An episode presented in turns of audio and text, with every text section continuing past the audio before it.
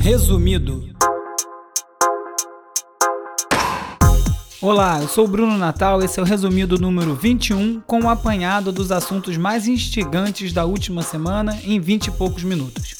Nesse episódio do resumido, velhice artificial, as armadilhas do reconhecimento facial, como desaparecer online, avatares, bloco no Twitter, psicologia canina, Bacurau, disco music, João Gilberto e muito mais. O conteúdo independente depende de você. Apoie divulgando seus programas favoritos nas suas redes. Como sempre, todos os links comentados durante esse episódio estão reunidos num post no urb.cc, onde você também encontra a página de apoio financeiro resumido e também uma playlist que eu atualizo semanalmente com sete músicas. É isso, resumido. Velhice e futuro foram os assuntos da semana e eu não estou falando da reforma da Previdência, estou falando do FaceApp Quanta gente você não viu no seu timeline esses dias postando fotos com simulações de como elas seriam mais velhas, né? E parece que as pessoas esqueceram que há pouco tempo o Facebook fez o, o desafio dos 10 anos e que depois levantou enorme suspeição de que na verdade se tratava de uma ajuda voluntária dos, dos usuários para ajudar a afinar melhor as, as ferramentas de reconhecimento facial usadas pela plataforma. Ao indicar você mesmo uma foto sua, você ajuda ele a entender o envelhecimento ao longo daquele período redondo de 10 anos. Eu fiquei um pouco desconfiado quando essa brincadeira começou e acabei não, nem baixando e nem usando o app, porque pode ser o caso, mais uma vez, de estarmos alimentando esse tipo de ferramenta. Paranoia? Talvez não seja. Essa semana, o Rio de Janeiro teve a primeira falha do seu sistema de reconhecimento facial. Algumas pessoas não sabem, né? Mas é na, na Orla, principalmente, tem câmeras que estão fazendo reconhecimento facial da população e é, um, sem nenhuma discussão profunda sobre o que fazer em relação a isso. E esses dias foi presa uma pessoa é, que acreditava ser uma foragida da justiça e através de reconhecimento facial. E depois que ela estava sem documento, foi conduzida à 12 DP e até descobrir que berimbau não era gaita, passou bastante água debaixo da ponte. O que demonstra, é um caso aí que demonstra que já falei aqui algumas vezes no programa, esses sistemas de reconhecimento facial são extremamente falhos, principalmente quando eles não estão trabalhando em cima de brancos. Ele comete muito mais erros sobre pessoas pardas e negras. E é um sistema super invasivo sem muita discussão sobre como isso vai funcionar, né? O Technology Review do MIT, talvez o meu site favorito ultimamente, fala sobre como a evolução dos satélites vai acabar com esse tipo de privacidade, de simplesmente andar na rua. As lentes estão evoluindo numa velocidade descomunal. Já tem alguns casos aqui no Brasil é, de pessoas que foram presas depois da, da polícia usar imagem de satélite e descobriu que estava em, em, produção de carvão. Também foi na, nos Estados Unidos em 2013. A polícia também é, fez uma prisão de uma pessoa plantando maconha quando ainda era ilegal naquele estado, é, através de imagem de satélite. E se você pensar que até, algum, até 2008 eram 150 satélites orbitando a Terra e agora nós temos 768, dá uma dimensão do tamanho dessa invasão e como as lentes vão melhorando e pegando mais detalhes. E aí, se você fizer a conta desse volume de satélite, mostra que cada vez mais momentos da Terra estão sendo registrados. Ainda não é em tempo real, não é uma filmagem em tempo real, mas é uma filmagem já bem detalhada de vários momentos do dia do mesmo ponto. É, há, nem tanto tempo atrás, era uma série de fotos a, é, separadas por alguns dias. Né? Você via aquela área e depois ela era, é, tinha uma atualização dias depois. E agora já são algumas atualizações por dia. Nada disso regulamentado, nada disso muito discutido e não sabe onde isso vai parar. Né? A matéria faz uma comparação boa sobre como o GPS também é uma grande invasão, invasão de privacidade, mas pelo menos, pelo menos você pode decidir deixar o telefone em casa. Você não tem essa opção quando você está andando na rua sendo é, investigado por satélites, né? E nesse universo de polícia e satélites, é, foi inaugurado na Gávea um teste do Segurança Presente, que é um projeto que já é um pouco é, polêmico, porque ele envolve um policiamento especial de algumas áreas, as que são cobertas pelo programa, mas ela é feita mediante um pagamento extra, tem, ser, tem que ser feito ao Estado. Envolve policiais militares da ativa e da reserva, agente de Força Armada, bombeiro, é, chama bico oficial, né, o apelido que dá para isso. Já tem uma coisa que né, tá liberando o que seria a milícia, né, pagar alguém para tomar conta da rua. Em teoria, a gente já paga por isso, pelo policiamento. Mas, enfim, uma coisa que chamou atenção nessa operação, é, no blog da Magávia, dizia que tem uma parceria com o Instituto Cuidar, é, que é, Cuidamos, desculpa, que é o Instituto Gênesis da PUC Rio, é, que vai testar algumas tecnologias. Agora, não diz que tecnologia que vai ser testada. Com esse monte de questão acontecendo, é, tomou-se uma decisão de testar tecnologia, sabe lá como. Não por acaso, na Inglaterra, um grupo de, de, de consultores, é, chama Watchdog em, em, inglês, né, que são grupos de, de especialistas que opinam sobre assuntos, eles estão recomendando para a Comissão Europeia que seja banido o uso de inteligência artificial para monitoramento em massa da população, é, crédito social, é, pontuação de crédito social, como é feito na China, e esse grupo de, de consultores está indicando que isso não é um bom caminho, exatamente pela falta de regulamentação, por não ter uma ideia de como isso vai afetar as pessoas no dia a dia, como defender as pessoas, poderem se defender, no caso, de, dessas invasões. Inclusive, fala uma questão interessante sobre como a, a gente fala em privacidade sempre em termos termos individuais e não existe uma discussão sobre privacidade enquanto grupo. Então, quando a gente fala de satélite, monitoramento em massa, você fala de privacidade de grupos e é muito importante discutir isso também, né?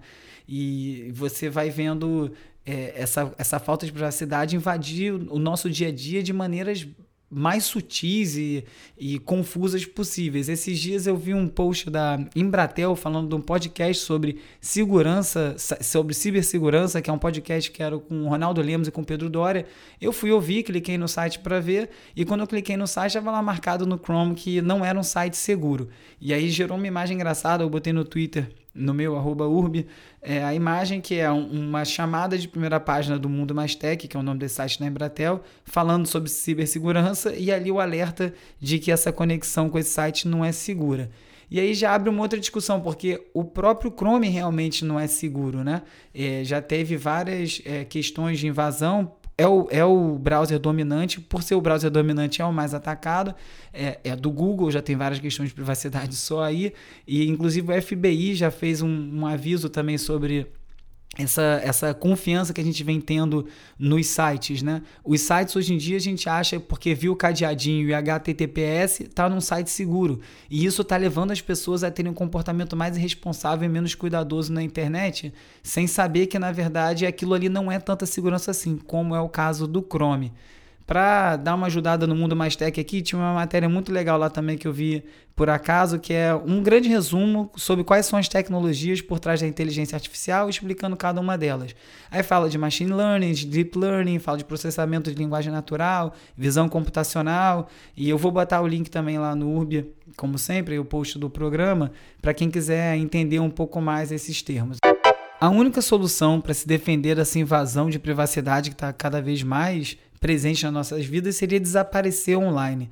Mas isso não é tão fácil quanto parece. Quer dizer, se é parece fácil, acho que nem parece fácil. Mas na Wired eu vi uma matéria falando sobre como você limpar todas as a, os apps zumbis e as suas contas online que você tem. E aí dá um passo a passo como fazer, como encontrar as contas, tem coisa que você não lembra, algumas coisas envolvem search no, no buscas no seu e-mail para encontrar mensagem de confirmação de serviço, enfim, é um trabalho bem manual, assim, um negócio dá bastante trabalho você fazer isso e não tem garantia de encontrar tudo.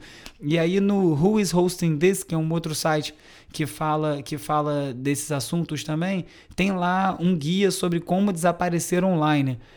E aí fala que você faz em alguns minutos, mas não é tão simples assim, de novo, assim, são vários, ele dá o passo a passo, inclusive a ordem que você tem que fazer nas redes sociais, saindo de outros sites, desabilitando algumas contas e por último e-mail que é o que você precisa para controlar todas essas contas.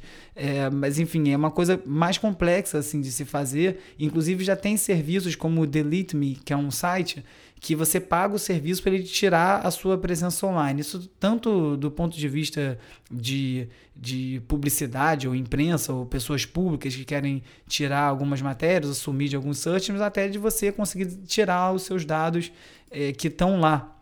Existem alguns textos já falando sobre isso no Guardian, tem um sobre esse tema. Na, na Inc. também tem um outro texto também falando sobre como desaparecer completamente na internet. Talvez essa aí sendo a última solução possível para quem, quem quer ter privacidade. Eu acho que a longo prazo isso não é muito realista, porque a gente é obrigado a entrar nesse serviço de uma forma ou de outra, usar a internet, tem o telefone, enfim, não vai dar para morar debaixo de uma pedra e também não poder usufruir da tecnologia. A grande questão é como as pessoas terem direito sobre os seus dados e sobre sua privacidade. Enquanto a gente não tiver uma identidade digital bem definida e com deveres e direitos e isso ficar mais transparente, e essas empresas privadas poderem fazer o que quiserem com esses dados, a gente vai viver nesse problema.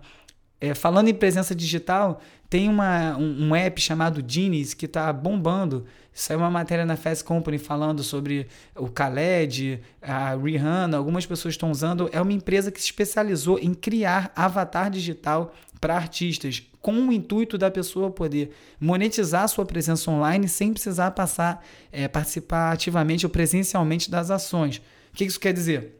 Teve um lançamento de um patinete, sempre o patinete, é aquele Bird, que é um que tem nos Estados Unidos, que é bem grande.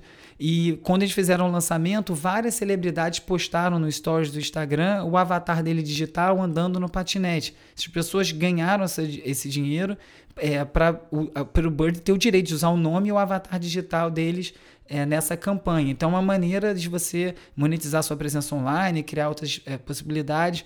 É uma discussão parecida com o que falei no programa passado sobre as, as modelos influenciadores digitais criados por computação gráfica. É mais ou menos na mesma linha, mas o criador do app levantou uma questão interessante, que é como mais uma vez, isso é um campo não regulamentário. Então, hoje em dia, ninguém, ninguém tem o direito da sua persona digital. Então, além de haver uma discussão se você deveria criar várias pessoas digitais de acordo com cada situação, para você usar em diferentes momentos, ou sou uma só e ter essa persona digital, uma presença que, que remonte um pouco ao, ao mundo é, físico e real, é, também fala que não há nenhuma regulamentação que impeça alguém criar a sua a sua presença, a sua semelhança, um avatar e usufruir disso, inclusive de famosos. Então, mais uma vez aí essa discussão de controle da nossa presença online.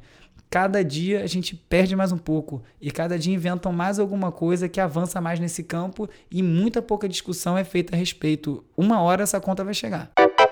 Uma decisão que vinha sendo discutida há bastante tempo finalmente chegou, que foi a decisão de uma, de uma corte americana que proibiu o Trump de bloquear as pessoas no Twitter. A, a, discussão é o seguinte: é uma rede pessoal ou não é uma rede pessoal? A pessoa pode fazer o que quiser ali. O entendimento da corte é que não, ele é o presidente dos Estados Unidos, ele usa aquela rede como seu principal canal de informação e ele não pode impedir que seus críticos, imprensa e outras pessoas vejam o que ele está escrevendo.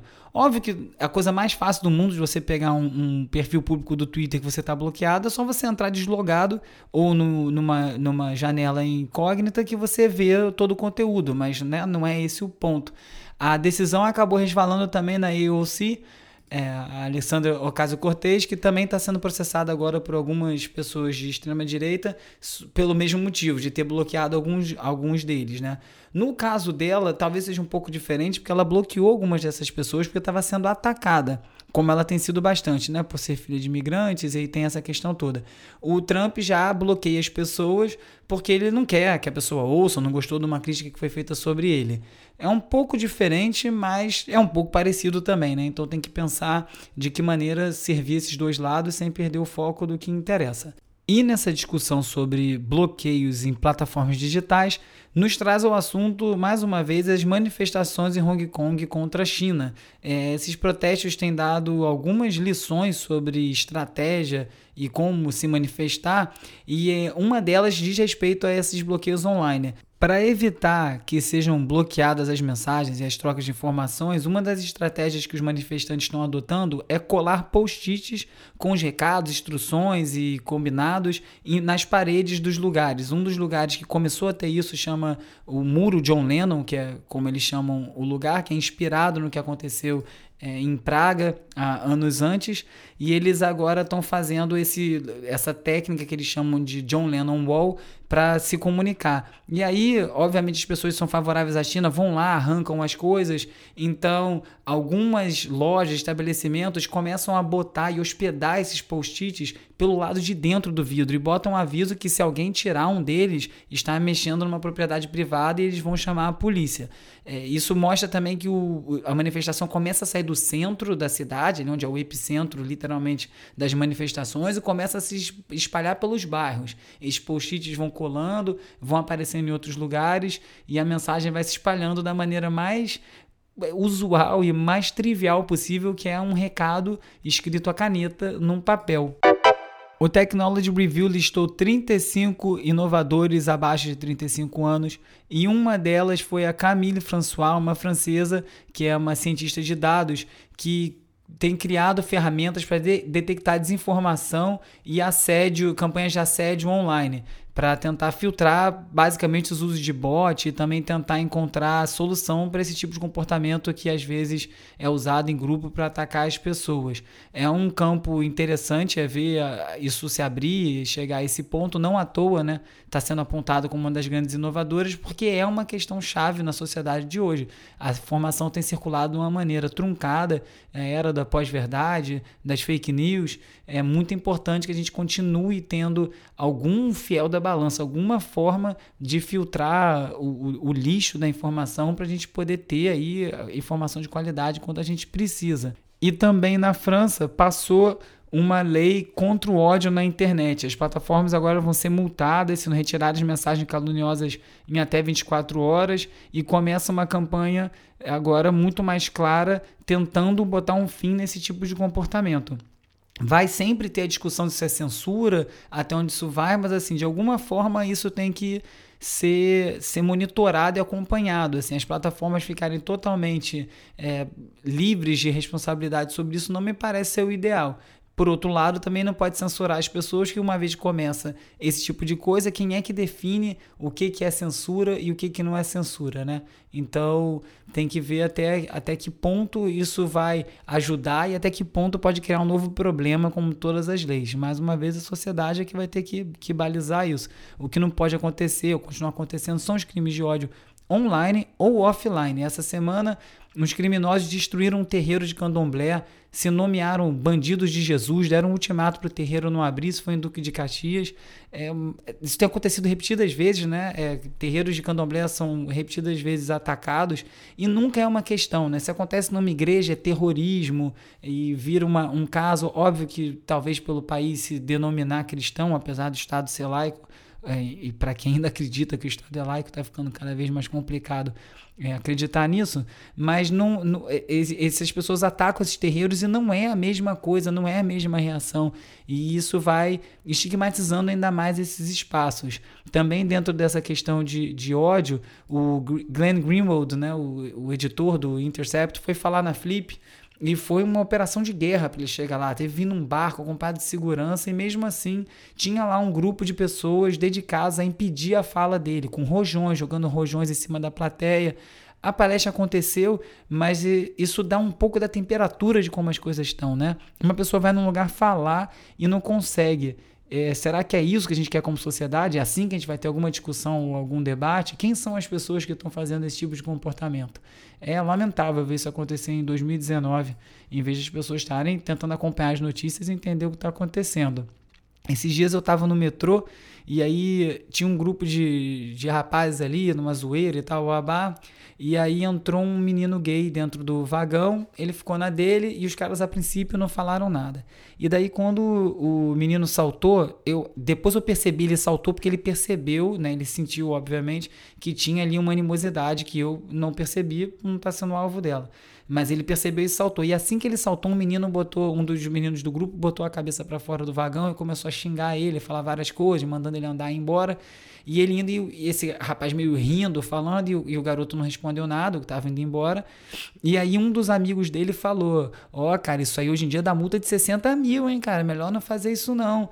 Me pareceu ali na hora que era um misto de medo da multa como uma forma que ele conseguiu de constranger e fazer o amigo parar, pedir para o amigo parar, porque parecia que ele, se ele simplesmente falasse para parar não ia ter nada a ver, que isso não tinha nada a ver, talvez ele não fosse levado a sério. Ele botou a questão da multa, virou uma discussão e o menino realmente calou a boca. Ele ficou olhando e deu uma assustada, ficou na dele. E aí você vê a importância das políticas públicas e de quando leis e multas são importantes para ajudar a conduzir um debate na sociedade. Se não tem nenhum freio, cada um faz o que quiser, pode chegar em qualquer lugar mesmo, como estava acontecendo nesse vagão de trem.